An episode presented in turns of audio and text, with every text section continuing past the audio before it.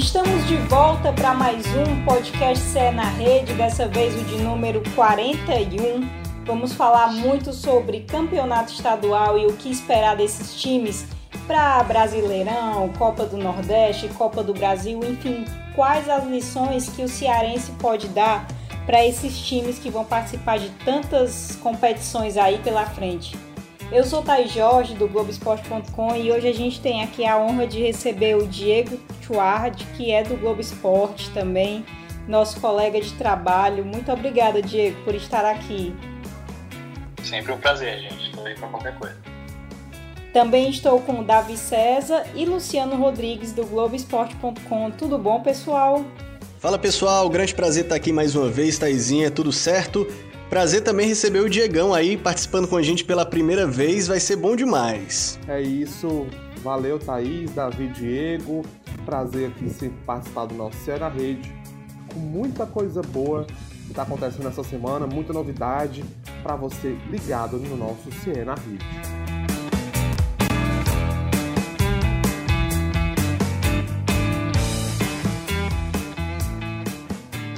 No último episódio, até fiquei um pouco surpresa porque os meninos falaram que nas semifinais do Cearense, Fortaleza e Ceará iam ter um pouquinho de dificuldade para vencer. Eu achava que não, que eles iam vencer de uma forma mais fácil, mas o que a gente viu foram dois placares ali mínimos, né? 1 a 0 para a cota para se garantir na final.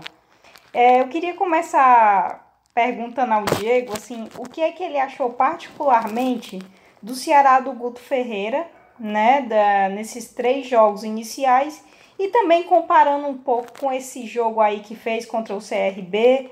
É, queria que você fizesse um pouco desse balanço, sabe, Diego? Você viu muita evolução? Thaís, então, acho que a coisa a, a, principal coisa que a gente pode observar desse Ceará do Guto, esse Ceará pós-pandemia, é justamente ah, uma coisa que o Fortaleza, o rival, tem de sobra, que é entrosamento. Apesar dos jogadores já estarem no, no clube minimamente desde o começo do ano juntos, você olha, a gente sempre tenta é, comparar, né? Então essa quando você compara Fortaleza e Ceará, você vê que o Fortaleza já está muito entrosado e o Ceará por, no, no, vai, vai meio que num caminho diferente, justamente porque o Guto não fez nem cinco jogos no comando do clube ainda. E a gente pôde perceber isso no Campeonato Cearense. Claro que aquele primeiro confronto do Ceará pós-pandemia pelo Campeonato Cearense, aquele 5 a 0 tudo bem, foi 5 a 0 o clube tem os seus méritos, mas era um adversário super uh, frágil, né, o Barbalha. Então, o teste seguinte, digamos assim, do Alvinegro já foi contra um clube de Série C, que também, claro, foi afetado pela pandemia, mas a gente, como você estava mesmo falando, já foi um placar muito menor, né? bem menos elástico, 1 a 0 só o necessário a cota mesmo para passar. E contra o CRB, claro, a gente já vê uma evolução. Todo jogo mostra uma evolução do Guto, mas ainda é um começo de trabalho.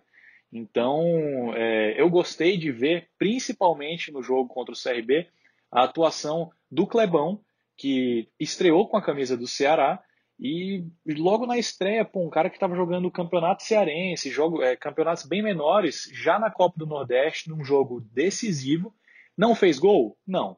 Mas foi muito importante para o Ceará, aproveitou a oportunidade que ele teve, além, claro, do Charles, né? Que o Charles está jogando muito. E ele não falou só sobre o Kleber, não. Ele também falou sobre Bergson e sobre o Lima. Eu acho que entraram bem. Eu acho que principalmente o Lima e o Bergson acabou fazendo o segundo gol. O Chu deu a velocidade que precisava, é, não foi tão feliz na, nas finalizações ali, mas estava no lugar certo na hora certa. E isso é importante também. Né? E naquele momento, os que saíram já tinham feito um grande trabalho, a gente vencia a partida por 1 a 0 e precisava de, de colocar é, é, é gás novo, né? Ainda mais nesse início de temporada, que, que os jogadores ainda estão em processo de, de é, qualificação é, é, da sua parte física, né? e eles entraram e conseguiram dar esse acréscimo aí. Né? Então foi importante para que a gente pudesse é, controlar a partida até o final e vencer.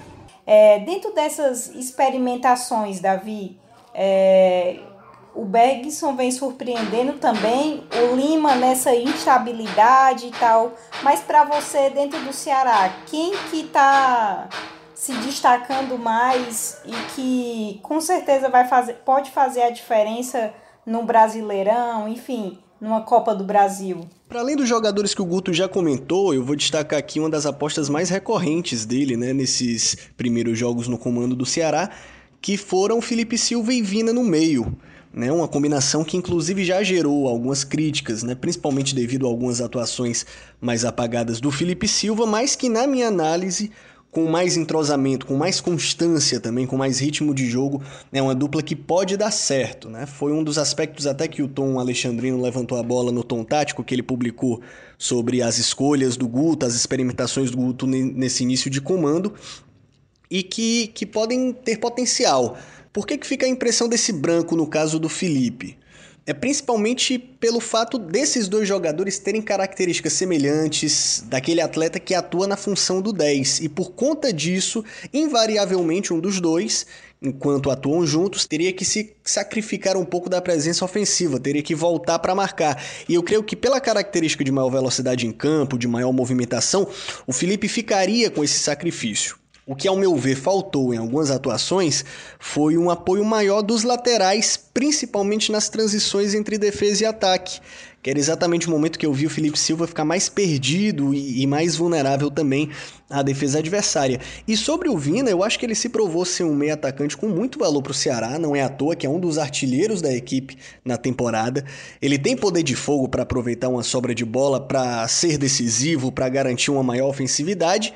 E apesar de a gente ter visto também algumas amostras de possibilidades nessa zona com o Fernando Sobral, que teve uma boa atuação contra o CRB, que foi sólido, como o Guto falou, foi muito importante taticamente, e amostras até, até mesmo com o Lima, que já foi mais inconstante, mas que também é uma possibilidade, eu acredito que em boas condições e com entrosamento, essa dupla do Vina e do Felipe Silva tem de tudo para disputar com mais afinco essa titularidade e serem opções é, em primeiro plano a serem consideradas pelo Guto Ferreira.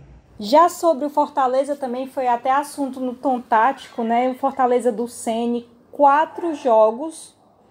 É, o Sene vence as quatro, né?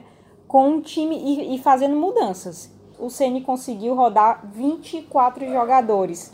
Luciano, nenhuma surpresa, né?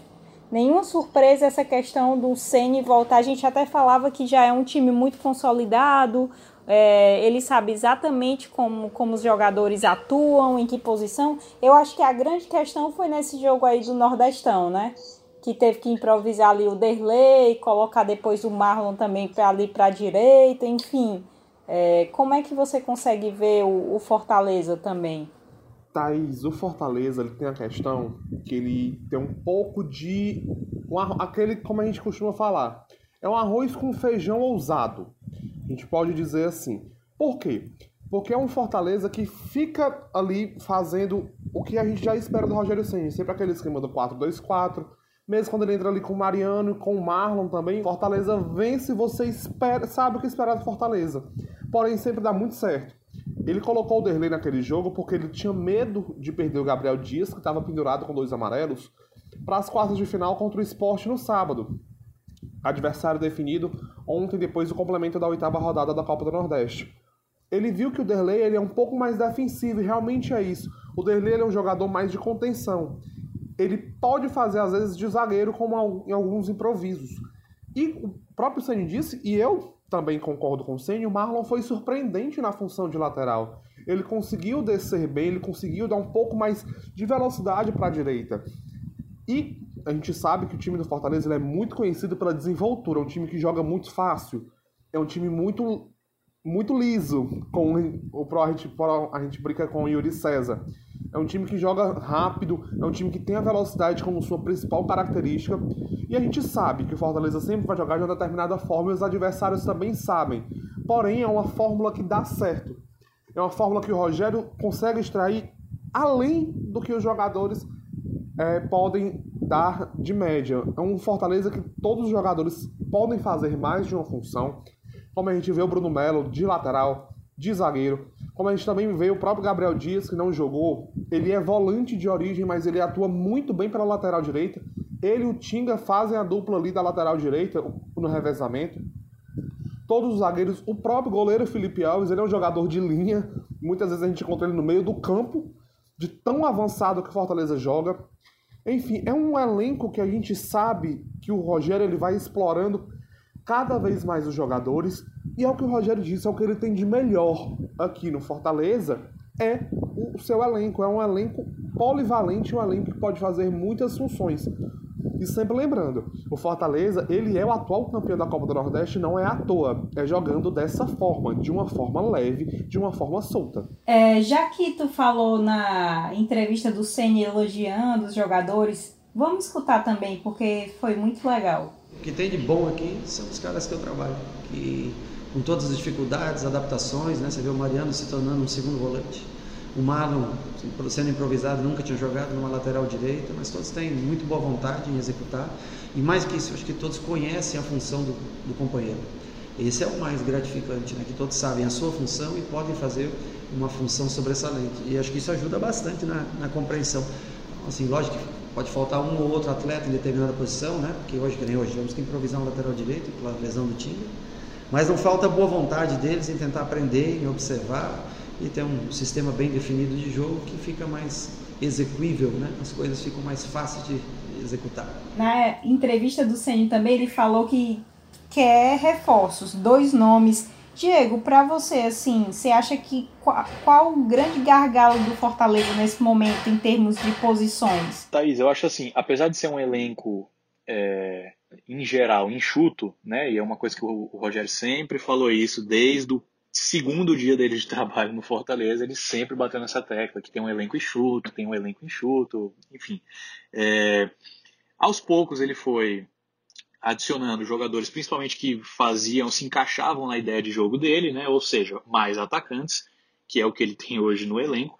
Mas eu acho que assim, a principal, o, o principal, o, o ponto fraco do Fortaleza, na verdade, é justamente na zaga e principalmente na falta de velocidade dos jogadores que jogam na zaga. A gente tem o Quinteiro, que é um cara que joga todos os jogos possíveis, tanto é que foi o recordista do ano passado. Tem o Roger Carvalho que está voltando agora de lesão, passou um bom tempo fora. E claro, tem o Jackson e o Paulão. Mas acho que assim, no, no contexto de hoje, principalmente nessa ideia de jogo do Rogério, que ele gosta de sair com a bola, gosta que saiam jogando com a bola desde lá atrás, tanto é que o Felipe Alves faz o que faz, eu acho que o zagueiro, a principal carência do Fortaleza hoje é um zagueiro rápido. É algo raro no futebol? Sim. No futebol brasileiro, mais ainda. Mas eu acho que é, é, é assim, é a peça que faltaria para o Fortaleza nesse contexto, nesse, nesse conceito de jogo do, do Rogério no clube. Então, assim, se o, se o Fortaleza conseguisse contratar um zagueiro com velocidade, aí realmente seria uma coisa que se encaixaria muito bem no esquema do Rogério. Para você, continuando aqui batendo esse papo, é, Diego, o Rogério foi um cara que, por exemplo, deu muita moral para o Romarinho, o próprio Juninho, que veio do Ceará, né, são, eram jogadores de certa forma desacreditados que renderam muito com ele. É, assim, a gente considerando o campeonato brasileiro, essa maratona, esse elenco enxuto, entendeu? É... Como que você acha que o Fortaleza vai se comportar, entendeu? Porque são muitos jogos, né? Uma, uma, uma pressão muito grande também. Já estreia, bom lembrar que faz a estreia em casa, o Ceará faz a estreia fora de casa. Isso tudo no dia 8, né? No dia 8 de agosto os times estreiam. Então eu queria saber assim, se tu acredita que o Fortaleza vai conseguir manter esse alto nível também na série A. Eu acho assim, Thaís. O Rogério realmente deu a cara pro Fortaleza, né? Vocês imaginem rapidinho, só um exercício rápido. Imagine se o Rogério saísse hoje do Fortaleza, o que, que seria do clube, né? A gente teve um, uma amostra grátis, digamos assim, quando o Zé Ricardo assumiu, né? Então, é, diga-se de passagem, por opção do Rogério Ceni, né? O Rogério saiu, então, óbvio que tiveram que contratar alguém para o lugar dele. E a gente viu que foi um Fortaleza super apático, com os mesmos jogadores. E logo após o retorno do Rogério, o clube voltou a render, quiçá render mais ainda do que antes. Então, assim, é, a Série A, claro, é a elite do futebol brasileiro. Então, teoricamente, os clubes mais difíceis, os clubes mais bem preparados estão lá. ainda mais agora com essa parada para a pandemia. Como que, como que isso vai afetar os outros clubes? Porque tem clube que está treinando há muito mais tempo, tem time que acabou de começar a treinar. Então, assim, são vários aspectos, né? Além disso, ainda tem o que uma coisa que o Rogério sempre bate nessa tecla, que é justamente a questão das viagens, né? Tem até um levantamento do GE que, que falou justamente sobre isso. O Fortaleza e o Ceará estão entre os clubes que mais vão viajar durante o ano pela Série A. Às vezes até o triplo de, de, de, da quilometragem de outros clubes. Então isso é uma coisa que desgasta bastante. Você soma isso, claro, com o estilo de jogo do Fortaleza, que é um estilo super ativo, os jogadores se doando o tempo inteiro, muita velocidade. Então, assim, é aquela coisa que a gente viu ano passado. O clube fazendo o que pode, é, mas por que não repetir o próximo, o, repetir o, o 2019 que o Fortaleza teve? Claro que assim, você vai, você vai vender a ideia de título da Série A para o vendedor do Fortaleza? Acho bem difícil isso. Mas por que não repetir o ano passado? Ser o melhor nordestino colocado na Série A, uma vaga para a Sul-Americana, quem sabe, até às vezes com os títulos que os, os clubes brasileiros ganham, porque, e, e aí você acaba é, é, digamos assim, descendo vagas da Libertadores, da pré-Libertadores, para mais para o meio da tabela, por que não sonhar com a pré-Libertadores? É difícil, com certeza, mas 2019 está aí para provar que é possível, né? Eu estava escutando comentários também do clássico paulista, né? E as pessoas dizendo muito sobre, sobre esse jogo, né? O aproveitamento das duas equipes e como também chegariam no Brasileirão, né? Então acho que essa pandemia até deu deu fica muito mais imprevisível. A gente não estava vendo ninguém jogar, a gente tem um, uma completa diferença em, na preparação dos clubes. Então, isso deixa o cenário muito mais imprevisível, né?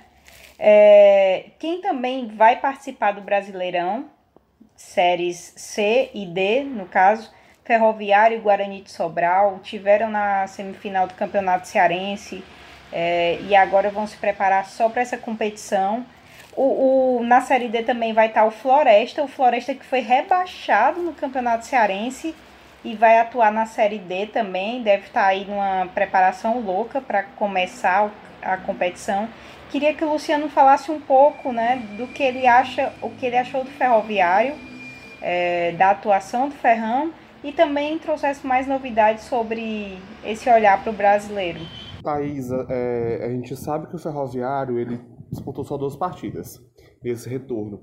Ele encarou o Calcaia um jogo muito aquém do que é o Ferroviário, do que o Ferroviário vinha apresentando com o Anderson Batatais. A gente sabe que o Marcelo Vilar, apesar de ser um treinador que conhece a estrutura do Ferroviário, está com o elenco praticamente todo novo.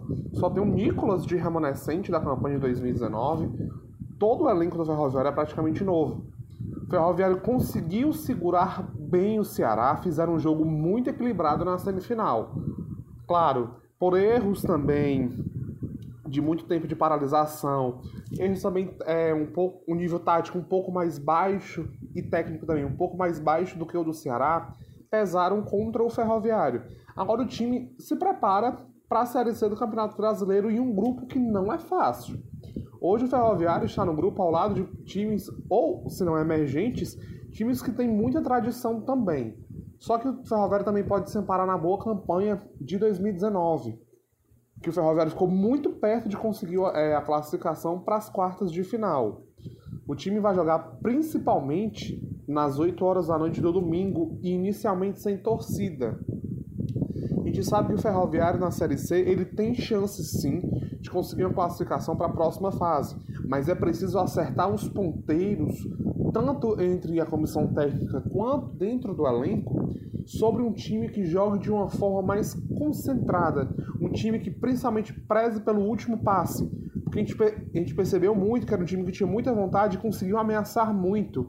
O Elton Rato é um cobrador de faltas muito bom, ele é um, um meia excelente levou vários sustos pro gol do Fernando Praz, principalmente na bola parada, cobrança de falta, cobrança de escanteio. Isso precisa reverberar, reverberar no ataque.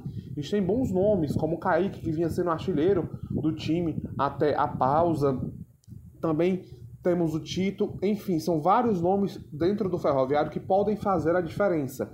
Mas é preciso alinhar esses pontos, estar bem para o início da Série C. A Série C começa apenas em 9 de agosto para o Ferroviário. Falta pouco tempo? Falta pouco tempo.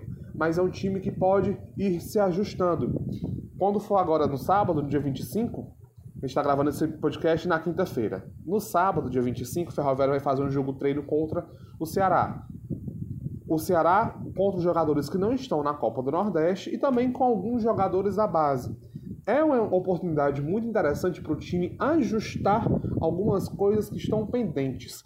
Então o Ferroviário ele precisa estar muito atento a essa Série C, porque ele é um time de muita tradição aqui no nosso futebol e, por que não, sonhar com acesso à Série B do Campeonato Brasileiro. A gente sabe que na Série B o calendário é maior, a visibilidade também é maior, tanto ao redor do país, também quanto da, da gente, da imprensa também, porque é um calendário mais completo, pega o ano todo. Então a gente tem que ficar ligado no ferroviário, que o ferroviário tem condições sim de surpreender, mas precisa estar melhor alinhado. Quem também surpreendeu nesse campeonato cearense foi o Anderson. Ele está na artilharia do campeonato, eu digo tá, porque enfim ainda tem as finais entre Ceará e Fortaleza, mas fez oito gols. Ele é do Atlético Cearense, o Atlético que conseguiu a vaga para a Série D de 2021. É surpreendente, né, Davi? E Diego, Diego que está no Globo Esporte e eles fizeram uma matéria especial, mas bem surpreendente, porque a gente, eu acho que os gols do Fortaleza, pelo menos, eles ficaram bem divididos, né? Os atacantes, assim, ah, quatro, quatro, cinco, enfim, não teve aquela pessoa que despontou mesmo, assim como do Ceará, né? Muito equilibrada essa questão dos gols. E aí ele tomou a artilharia para si e foi e é a revelação, né?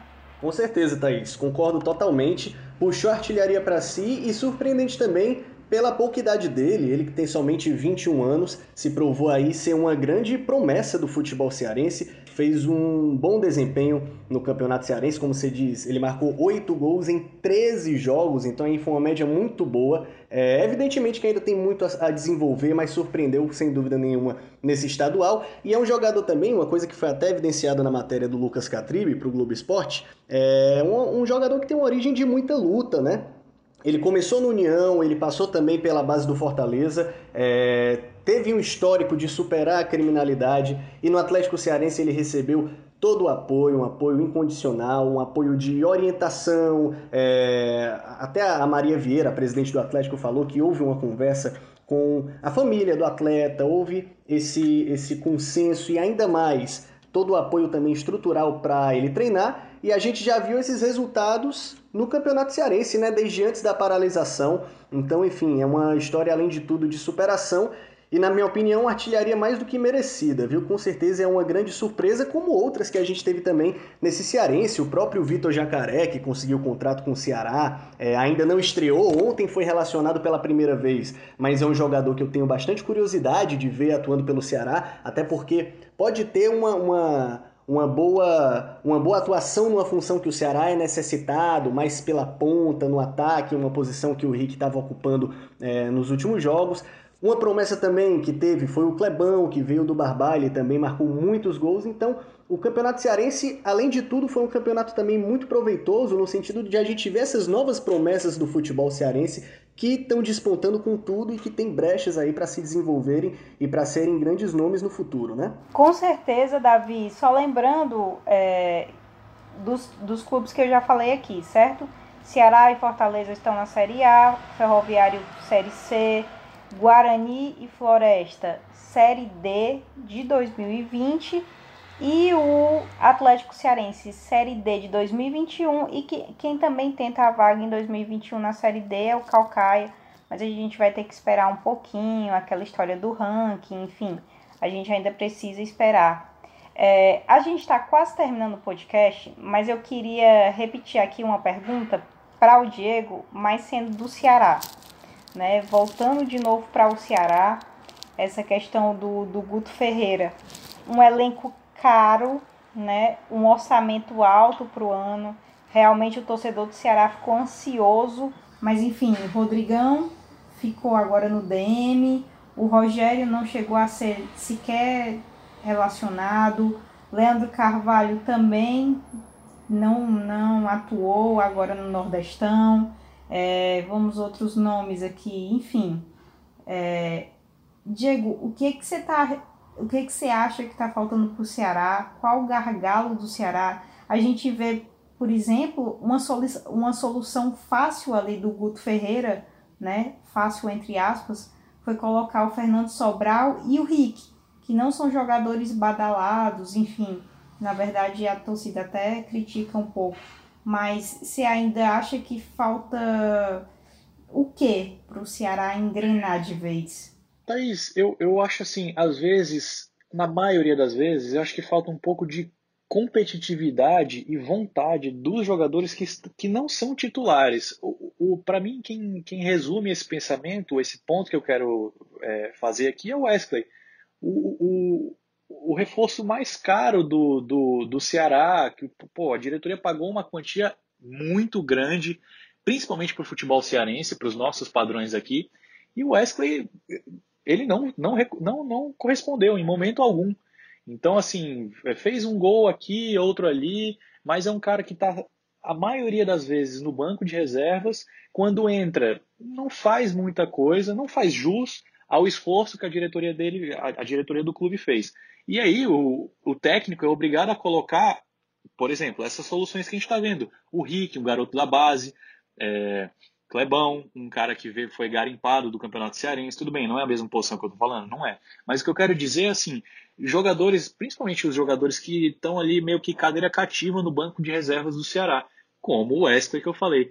A gente tem um exemplo mais recente do Bergson. Bergson que, de fato, não é o atacante titular do Ceará e que estava meio ali acomodado no banco de reserva. Mas, ultimamente, nos últimos jogos, principalmente pós-pandemia, ele saiu do banco e meio que resolveu o jogo. Então, assim, eu acho que falta para os jogadores que não estão sempre ali nos titulares batalharem um pouco mais ou fazerem mais valer quando eles estiverem em campo mesmo, naqueles 20, 30 últimos minutos do jogo. Claro que é muito difícil, principalmente durante esse ano, que o Ceará já vai para o terceiro técnico. Além disso, em cima de tudo, tem uma parada enorme por causa da pandemia. Sim, é muito difícil, as chances diminuem, né? mas em compensação agora a gente tem a história dos cinco reservas, das cinco substituições. Então, assim, tem gente, tem mais gente que vai ganhar chances e eu acho que realmente é, é, é, você saber aproveitar essas chances, né? Fiquei curioso, inclusive, Thaís, Diego, é, na não utilização do, do Matheus Gonçalves, por exemplo, né? A gente vê aí é, o Matheus Gonçalves que já não, não era tão bem aproveitado pelo Anderson Moreira. O Guto Ferreira também, até então, nos jogos que comandou o Ceará, não lançou o Matheus Gonçalves. Fiquei curioso principalmente por conta das carências que o Ceará tinha. O Matheus Gonçalves que funciona como ponta esquerda, também como ponta direita, ele tem essa versatilidade e poderia ser lançado no lugar, por exemplo, do Rick. Apesar do garoto ter atuado super bem, ter tido determinação, velocidade, intensidade em campo, mas eu fico também na curiosidade da, da opção técnica, dessa, dessa opção técnica do, do Guto em não escalar o Matheus Gonçalves. É, se é que se é que há um fluxo natural das coisas do futebol, se é que há, como eu falei, é, o, qual, qual, que, qual que seria o, o, esse fluxo? Claro, você dá preferência aos jogadores que custaram mais ao clube. É o caso, por exemplo, do Matheus Gonçalves no lugar do Rick. Então, assim, é, o que eu, é, é mais ou menos o que eu falei. Você está fazendo um investimento bem maior, trazendo jogadores de fora do clube, mas no fim das contas você está dando preferência para os jogadores que são do clube ou que vieram por um esforço menor, digamos assim. Eu não estou falando que eles estão rendendo menos. É o, o, exemplo que o Davi falou aí, o Rick. O Rick está rendendo muito mais do que o Matheus Gonçalves. E claro, tem que continuar. Por quê? Porque o rendimento dele é maior. Mas assim, isso que eu estou falando. O exemplo do Wesley, de novo, eu volto a falar. É, são jogadores que você faz um esforço muito grande para trazer, mas que na hora de, de, de mostrarem eles não estão não, não correspondendo. E aí você acaba recorrendo a, a soluções caseiras, digamos assim. E pela felicidade do, Forta, do, do Ceará, perdão, pelo menos o Rick, por exemplo, a gente está vendo que é um cara que está dando muito retorno, né? Para além disso que vocês estão falando aí de utilização de jogadores mais baratos ou não, a gente vê que o Ceará, a identidade do Ceará é um time que tem um jogo um pouco mais pesado, no seguinte aspecto. É um time que ele tem uma defesa muito forte, a gente sabe que a defesa do Ceará é muito difícil você ultrapassar ali aquela linha mais baixa da defesa para chegar no Fernando Praz, que é outro goleiro excepcional. mas é um time que, seja com o Argel no começo do ano, seja com o Enderson, nem tanto, e com o Guto isso voltou muito mais à tona, é um time que ele tem um meio do campo muito forte. Acho que também tem a grande questão, né, pessoal? Como o Ceni essas mudanças de técnico, por exemplo, a gente não consegue mais no Fortaleza dizer quem é titular e quem é reserva. Por exemplo, ah, o Yuri César é um jogador que, se entrar de titular, como foi no Clássico Rei, ótimo, marca gol mesmo. Se ele ficar no banco e entrar outro, dá conta do serviço. A gente já não tem mais essa percepção de titular e reserva. Mas como o Ceará mudou muito de técnico, precisou precisa de, um, de uma repetição né, de escalações, até para ganhar entrosamento, enfim, a, a, forma de jogo e tal, e por isso que gente, existe essa linha muito, muito bem definida no Ceará, né? Quem é titular, quem é reserva. A gente já sabe logo isso, né? E aí eu acho que o Ceará perdeu um pouco, né? Por, por tantas mudanças de técnico, quando estava crescendo com o Anderson, veio o Guto, aí vem a pandemia e agora ele em diferentes competições, enfim, é, tem que ficar testando. Por exemplo, o que o Luciano falou, Felipe Silva e Vina juntos são maravilhosos, mas de fato são mais lentos do que foram ontem os jogadores, entendeu? E isso aí, é, tudo isso precisa ser avaliado pelo Guto, né? Até chegar ao Brasileirão. Enfim, e agora vão ser jogos decisivos da Copa do Nordeste. Praticamente vai ter que fazer essas avaliações já com, em jogos decisivos, né? O que é ainda mais, que é ainda mais tenso, né? E lembrando que caso Ceará e Fortaleza vençam seus jogos pelas quartas de final da Copa do Nordeste, eles se enfrentam nas semifinais. Na semifinal da Copa do Nordeste, que será na terça ou na quarta-feira. Ou seja, podemos ter um clássico rei nos próximos dias. Outro, né? Gente, é, o papo tá muito bom. Queria agradecer a vocês por terem participado, né? Ao Diego que, que, que tá gravando com a gente. Lembrando que a gente ainda tá gravando de casa, né? Com todos os cuidados, enfim. E queria avisar para vocês que agora nós somos ge.globo/ce, tá? Então agora nós somos GE Ceará, né? GSE e convidar vocês para passarem também no, nos novos, novo, nas novas contas do Twitter. O Ceará já tinha é o GE underline Vozão, mas agora a gente tem também o Fortaleza, que é o GE underline Fortaleza. Quero todo mundo aqui seguindo, viu? As contas lá. Quem não tiver seguindo, é, é, vai lá, segue logo. E agradecer ao Diego, muito obrigada, cara, por estar aqui. Eu que agradeço, que seja a primeira de muitas, viu? Foi, foi maravilhoso. Davi, obrigada de novo. Valeu, Thaís, valeu, Diegão, Luciano, muito bom participar novamente. E muito bom também que o GA agora tem mais canais de comunicação com o torcedor. O torcedor agora pode ver também por meio de outras páginas notícias mais centralizadas para o seu clube. E vamos juntos, hein? Siga a gente nessas redes sociais e até a próxima. Um abraço. Lu, valeu também. Um beijo, Thaís. Valeu, Davi. Valeu, Diego. Sempre muito bom estar aqui, trazendo várias novidades para vocês. Vocês sabem, toda hora, quer saber alguma coisa de Ceará, Fortaleza Ferroviário, basquete, tênis, qualquer esporte que seja, basta acessar ge.globo.ce. Tá tudo lá para você. Pois um beijo a todo mundo que escutou até agora. Esse podcast teve edição de áudio de Davi César, coordenação de Rafael Barros e a gerência de André Amaral. Um abraço a todos. Tchau, tchau.